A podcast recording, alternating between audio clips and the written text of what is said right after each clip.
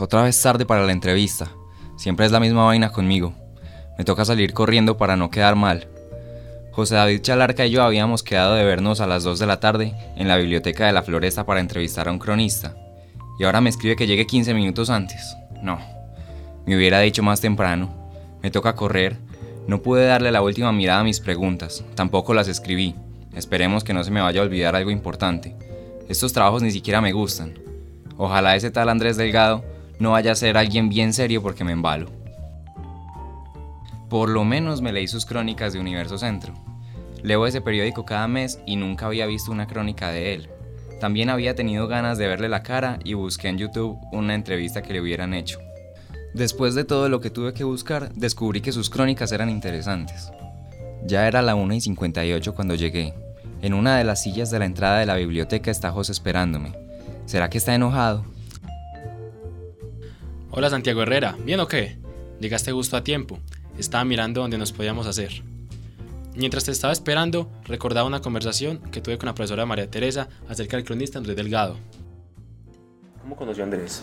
Yo lo conocí porque una vez le hice una invitación para que habláramos de narrativas y periodismo. Así fue como lo conocí, él aceptó la invitación y a partir de ahí seguimos hablando. ¿Profe, ¿hay algo particular de Andrés o algo que, digamos, lo diferencia del resto en cuanto a su personalidad, cómo es él? Bueno, a mí me parece que Andrés es una persona muy graciosa. Andrés tiene en la mayoría de las ocasiones un comentario que puede ser satírico, que puede ser como si se quiere algo de humor negro, para hacerte reír. Andrés tiene muy buen sentido del humor, a veces un humor negro, entonces creo que eso es de lo fascinante de, de, lo que puede aportarle a uno Andrés. ¿Hay algún objeto que, que le recuerde a Andrés? Los tenis y las chaquetas. Es decir, yo como que pienso Andrés Delgado y de una vez lo voy graficando como con una chaqueta de cuero y unos Converse. Es una persona muy descomplicada, entonces creo que, lo recuerdo así. Siempre me dicen Andrés Delgado y de una vez veo una chaqueta de cuero y unos Converse.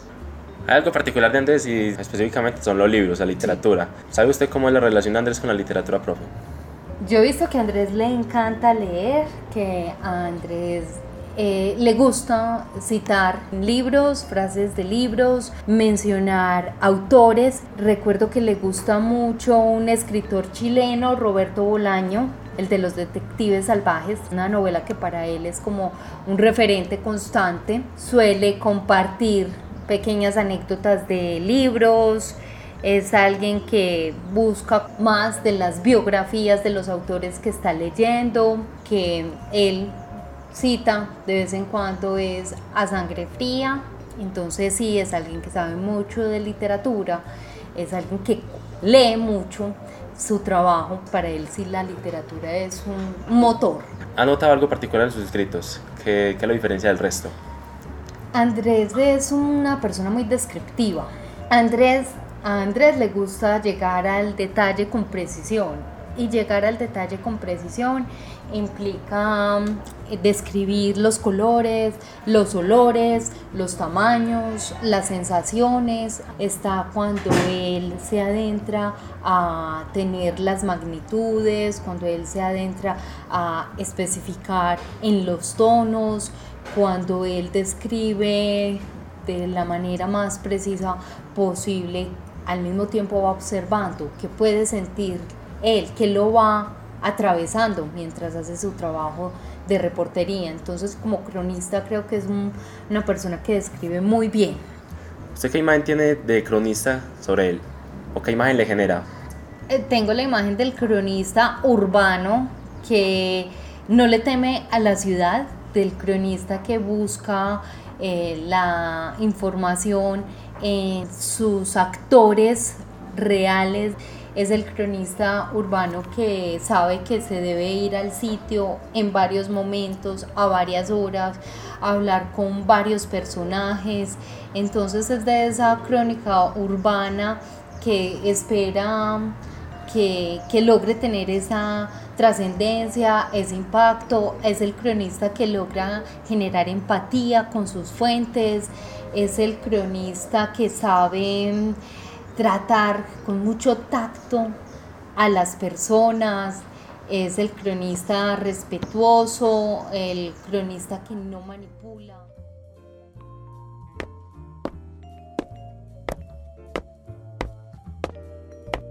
Ese debe ser. José lo miró y fue a saludarlo. Pues claro que es bien serio. ¿Qué esperaba? Él estuvo en el ejército. Hola muchachos. ¿Qué más pues? ¿Cómo va todo? José responde. Yo le doy la mano a Andrés. El servicio militar solo le dejó el carácter porque de músculo no es que tenga mucho. Entramos a la biblioteca con él y nos dirigimos a una oficina que está en un rincón, que no había descubierto nunca aunque ya conocía bien el lugar. Se ve cómoda, ordenada. Tiene en una esquina del escritorio un pequeño cerro de ejemplares del último número de Universo Centro. Podría pedirle que me regale uno, o pensará que quiero aparentar. Las palabras no me salen y dejo pasar la oportunidad. Ahora que recogió sus cosas volvimos a salir. Se despide de las chicas de la recepción chocando el puño. José camina a su lado, yo voy detrás. Para poder conversar nos propuso ir a tomar un café en alguna tienda, que él nos invita, obviamente nosotros vamos a pagar. Pero café, yo dio el café. Llegamos a una panadería en una esquina del Parque de la Floresta. Cruzando la calle está la iglesia. La mesita me parece medio inestable. El aire huele a humo y pastelitos recién horneados. Pedimos y nos traen dos tintos y una manzana. En el camino yo estaba nervioso. Nunca había hablado con un cronista y Andrés se ve muy serio. No parece el hombre gracioso que me describió la profesora María Teresa Muriel. Espero que podamos hablar tranquilamente durante la entrevista.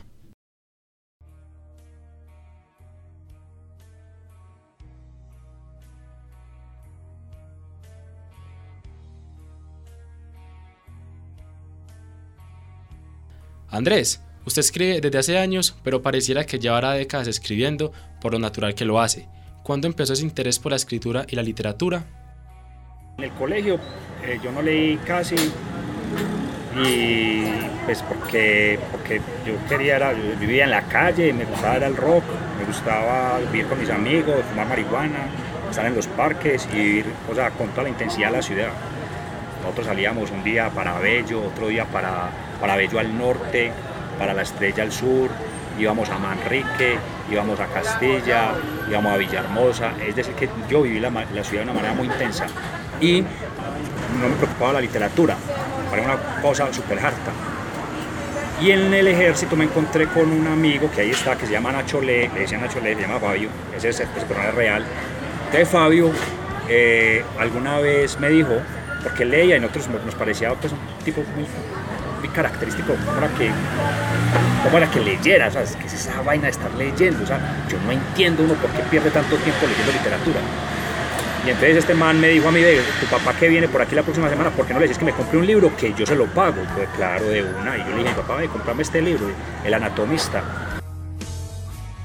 Hay un estado en la prestación de servicio que llama disponible. Disponible es, uno no puede dormir, sino que tiene que estar despierto eh, con el armamento puesto en el comedor, ya. Con tal de que usted tenga el armamento puesto en el comedor, ya usted puede dormir en el comedor, puede... O sea, y nosotros estamos allí, este man empezó a... Le voy a leer este pedacito. Y todos, ah, este fastidioso que vas a ponerte a leer. Y total fue que nos ganó y les dio media paginita a ese libro. Y con esa media paginita tuvo para seducirnos. ¿Recordás cuál era el libro? El anatomista, el anatomista, de Federico Andajasi, que es, el, es la novela que cuenta cómo un médico del Renacimiento descubre el clítoris en la mujer. Y ya ese man ya nos inyectó el veneno de la literatura, ya leímos el anatomista, leímos Crimen y Castigo, leímos El Perfume y ya ahí fue donde arrancó el tema.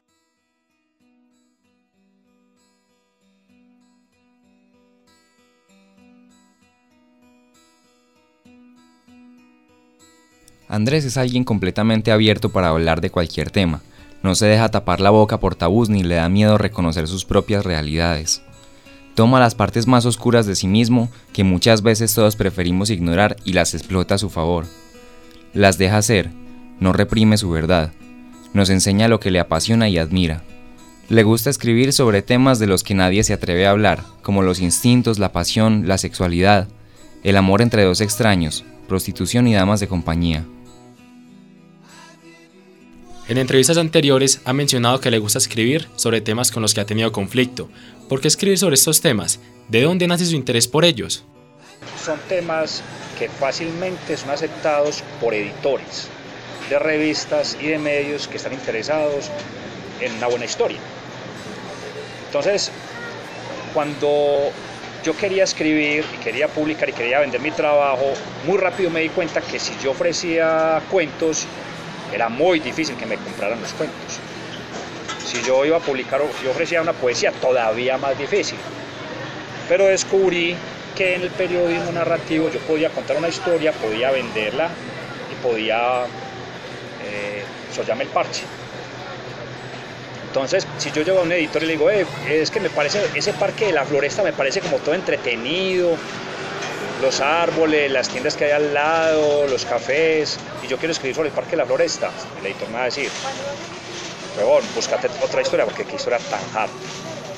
Pero si yo llego y le digo, hey, voy a escribir sobre una calle en Medellín que está llena de porno, lo único que venden es películas piratas de porno, es seguro que esa historia le va a interesar. Por eso a mí me interesaba también, era como, como, como revelar ese mundo que ha estado como escondido, que está tras bambalinas, que es muy atractivo, pero que a la gente le da miedo hablar. Yo quería contarlo. Entonces, ahí es donde está el tema. Un buen periodista le hace caso a sus instintos. Entonces yo también, de manera personal, tenía un interés por esos temas. Tiene razón. La gente sabe lo que quiere leer pero no lo dice, le da vergüenza. A él no le pasa así. Habla con naturalidad con cualquier persona, sea cual sea su trabajo. Ahora espero que José le pregunte sobre el escepticismo frente a estos temas de doble moral que tiene la gente y sobre los prejuicios que se tienen con personajes tabú como proxenetas y webcamers. ¿A qué cree que se deba que usted esté libre de esos prejuicios que el resto del mundo tiene sobre esas personas? Yo creo que es carisma. Yo se lo leí, por ejemplo, a Capote. Capote era un personaje que entrevistaba al que le da la gana porque Capote era un man muy hábil. Hay una crónica que llama El Duque en sus dominios, que fue cuando él entrevistó a Marlon Brandon. Marlon Brandon estaba grabando una película en Japón y, y, el director de la película le dijo, oh, que por ahí está Capote, que te quieren entrevistar. Y este man, a mí Capote me cae re mal, ese man no lo quiero ver porque mejor dicho, le va a ir mal conmigo. Y Capote se inventó una excusa, fui y le tocó la puerta, este man le abrió y no sé qué fue lo que le dijo, total fue que terminaron tomando y super amigos. O sea, Capote sabía que tenía carisma y usaba ese carisma. Entonces, yo lo leí en él y yo dije, yo tengo que ser así como Capote. Aunque yo lo haya leído en Capote, hay algo en mí que es anterior a esa lectura. Sino que cuando ya lo leí en él, en Capote yo vi las palabras que yo ya tenía en mi corazón, que a mí ya me corrían por la sangre. ¿Por qué cuesta tanto abordar esos temas en la actualidad? Somos muy conservadores y somos muy miedosos y educados por la religión católica, que es una religión tan acomodada y que deja unos temas medio a tocar y, y, y la educación de nosotros viene ahí de esa, de esa cultura judío-cristiana, es una educación que, que, le ha hecho el quite al, a la educación sexual les da miedo el cuerpo, les da miedo los desnudos, les parece una cosa terrible. Entonces, pero como eso está dentro de nosotros, es decir, la sexualidad está dentro de nosotros, nuestro cuerpo, nuestras pasiones, entonces eso así sea que nosotros estemos educados por la Iglesia Católica, eso lo vamos a buscar. ¿A dónde? En las crónicas, en las historias, en... Entonces, eso no aparece en los medios, es porque los medios son muy acomodados, porque necesitan estar con su público y no, y no quedar mal.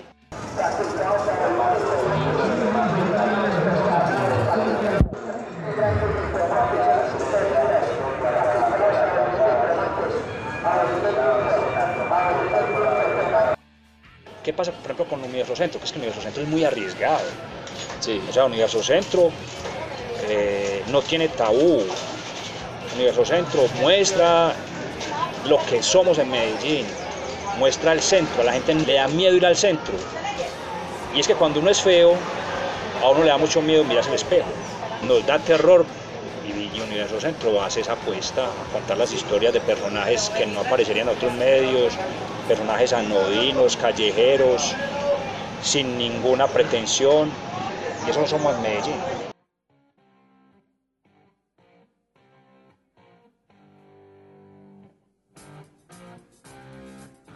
Para escribir sus historias, ¿cómo ha sido el tratamiento con personajes como proxenetas, coperas y amas de compañía? la clave para uno contar esas historias es, es generar empatía con la persona que está entrevistando. ¿Qué es empatía? Es poder ponerse en sus zapatos, poder vivir sus alegrías, es poder generar un lazo emocional. Porque es que si no hay un lazo emocional a uno no le cuentan esas historias. Eso es una cosa que, que no todo el mundo tiene.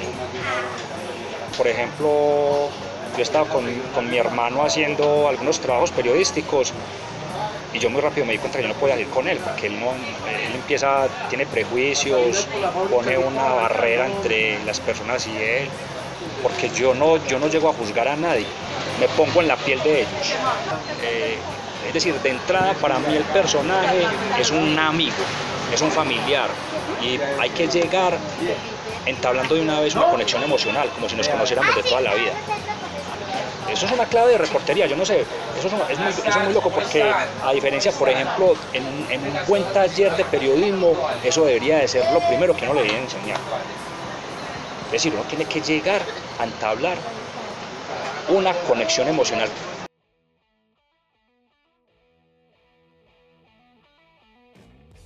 Algo que resalta de Andrés es que cuenta todos sus relatos en primera persona. Él no cuenta nada que no haya visto, utiliza todo lo que ve, siente y percibe para escribirlo. Usted defiende el periodismo de inmersión, donde el que cuenta la historia tiene que ser protagonista de ella. ¿Por qué vio necesario contar las historias desde su perspectiva? Porque yo creo que era la manera en la que yo podía ser más sincero. Hacía la reportería, digamos, con, con prepago. Y yo escribía en tercera persona tratando como de tomar distancia de la historia. Y eso me quedaba horrible, porque yo intentaba varias versiones de la misma historia. En cambio, cuando la escribía en primera persona, yo sentía que lo que había escrito, eso sí, ese sí era yo, esa sí era la historia, ahí había, había carne, había espíritu, había magia, había brujería. Yo lo que creo es que uno finalmente cuando está tratando de escribir algo con potencia, uno no elige la forma gramatical. Uno no la elige. La historia te da el formato. Yo creo que es la historia y tu alma. Llamemos alma es un pálpito, una intuición, algo que está fuera de tu voluntad. O sea, cuando Picasso pintó sus cuadros, Picasso no era absolutamente consciente de su voluntad él tenía un talento y lo explotaba, para él era una cosa natural. Seguramente lo, lo, hizo con disciplina, pero a la hora de racionalizar por qué él hacía esos colores, por qué esas formas, es, es, es un hechizo, algo que lo domina él, que está por fuera de su voluntad. Entonces eso me pasaba a mí, que yo escribía las cosas en tercera persona y, y no me salía con la fuerza, con la potencia que yo quería.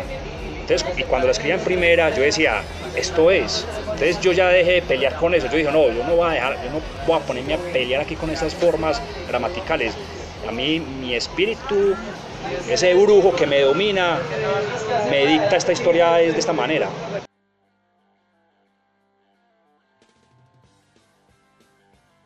¿Qué lo habrá llevado a escribir de esa manera? Normalmente en el periodismo los autores mantienen una línea que pretende la objetividad. Andrés es completamente lo contrario. Cuenta todo desde su propia perspectiva para involucrar al lector. ¿Quiénes son sus referentes a la hora de escribir así? Andrés, ¿quiénes son sus referentes a la hora de escribir literatura? Yo creo que la literatura norteamericana a mí me, haya, me, me ha marcado mucho.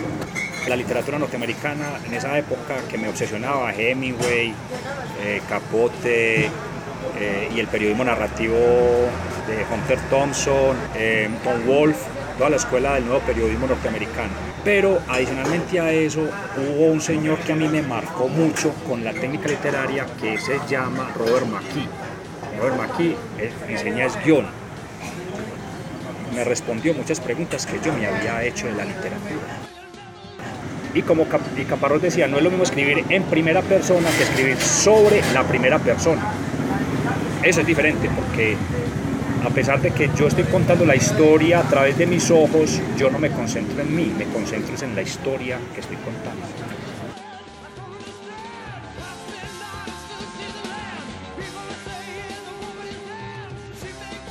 A Andrés Delgado le gusta sumergirse en esos ambientes pasionales y nocturnos, ya sean clubes de striptease o discotecas, en los que muchos buscan placer y amor, pero él va en busca de relatos y experiencias para narrar. Nos entra la curiosidad de preguntarle si alguna vez perdió la noción del tiempo en aquellos lugares donde hombres y mujeres se pierden a sí mismos por un cuerpo o por un instinto. Andrés, ¿alguna vez fue a hacer un trabajo de reportería y se dejó llevar por el ambiente del lugar? No, nunca. No. Con, con ciertas historias me decían, pero entonces, Andrés, vení, vos contaste la historia con esta prostituta y te la comiste. Yo, nunca porque yo sabía que estaba haciendo un trabajo muy profesional, es decir, yo estaba muy concentrado en, en el tema. Entonces, así me tomara una copa, así me tomara, eh, o así estuviera con una chica muy linda, e intentaba estar concentrado. Esa concentración a uno le ayuda a reportear con todos los sentidos. Es que yo no solamente estaba concentrado porque no quería dejarme llevar, sino porque era necesario para mí estar muy concentrado en el presente. Saber a qué olía, a qué sabía, qué estaba escuchando, qué estaba oliendo, porque los sentidos son una gran herramienta de reportería. Es una herramienta con la que yo después voy a poder contarle al lector la atmósfera. En la medida en que yo tenga más datos de los sentidos, voy a poder meter al lector en esa historia. Si hay un olor diferente, si huele a mujer, si huele a bar, si huele a noche, si huele a licor, si está sonando un vallenato, ¿sí? Entonces yo tenía que estar muy concentrado, es decir, con los cinco sentidos puestos ahí.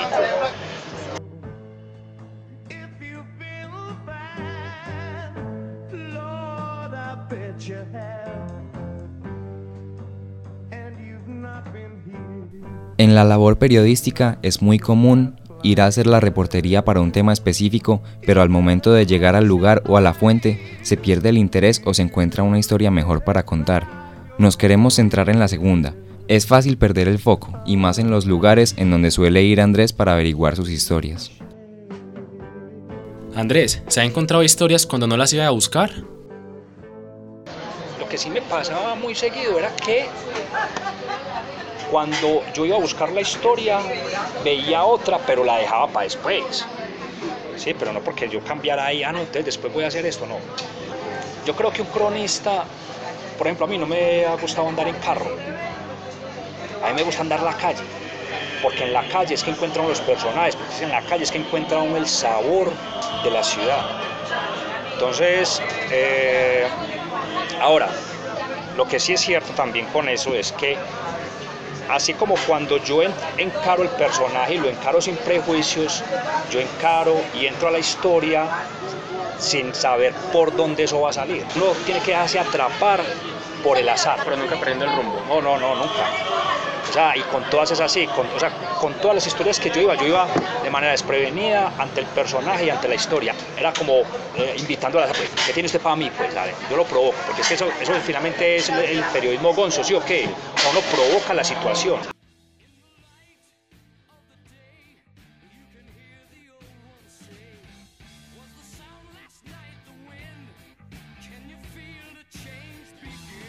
Recuerdo que para finalizar la entrevista, José había planeado preguntarle a Andrés sobre alguna experiencia que le hubiera marcado durante la reportería para sus crónicas. Siempre me metía en problemas y siempre me ganaba enemigos.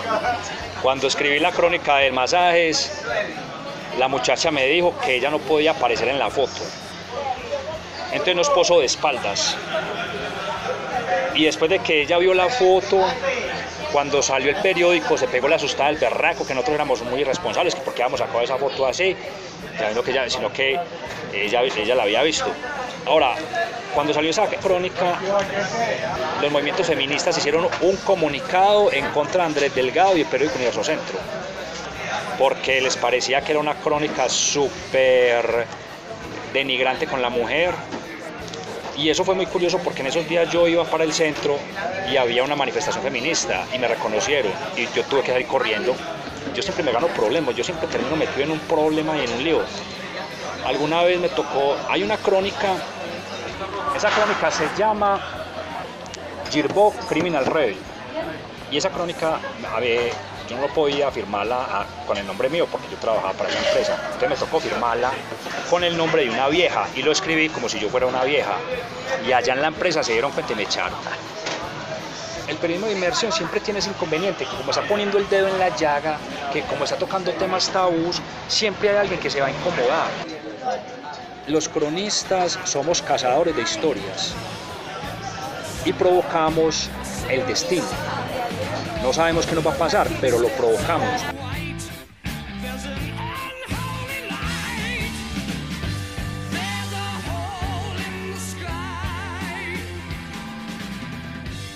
Andrés Delgado nos dejó impactados, muy conciso con las respuestas. Al final José le preguntó qué tipo de música escuchaba y le respondió que le gustaba el rock y el metal, ya lo suponíamos. Le gustan bandas como Black Sabbath, Stargazer y Deep Purple, bandas que tienen un estilo rebelde y callejero, justo como él. Incluye constantemente a estos géneros en sus escritos. Andrés es la imagen que queremos ser en un futuro, buenos narradores de historias y con buen gusto musical.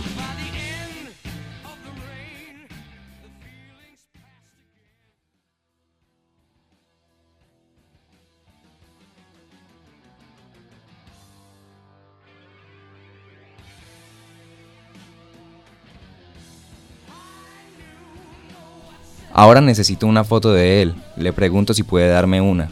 Me dice que sí. Yo le digo que en la biblioteca donde trabaja, pero Andrés me dice que mejor una en el parque. Un lugar donde se siente más a gusto y que representa esa esencia callejera que tiene. Se sienta justo en el lugar donde dos semanas atrás, a medianoche, tomábamos cerveza con nuestros amigos. José le entrega El olvido que seremos, un libro de Héctor Abad Faciolince, para que pose de intelectual mientras le tomamos la foto. Él logea y pruebo varios ángulos procurando que no se vea la portada del libro. La tomo y nos despedimos.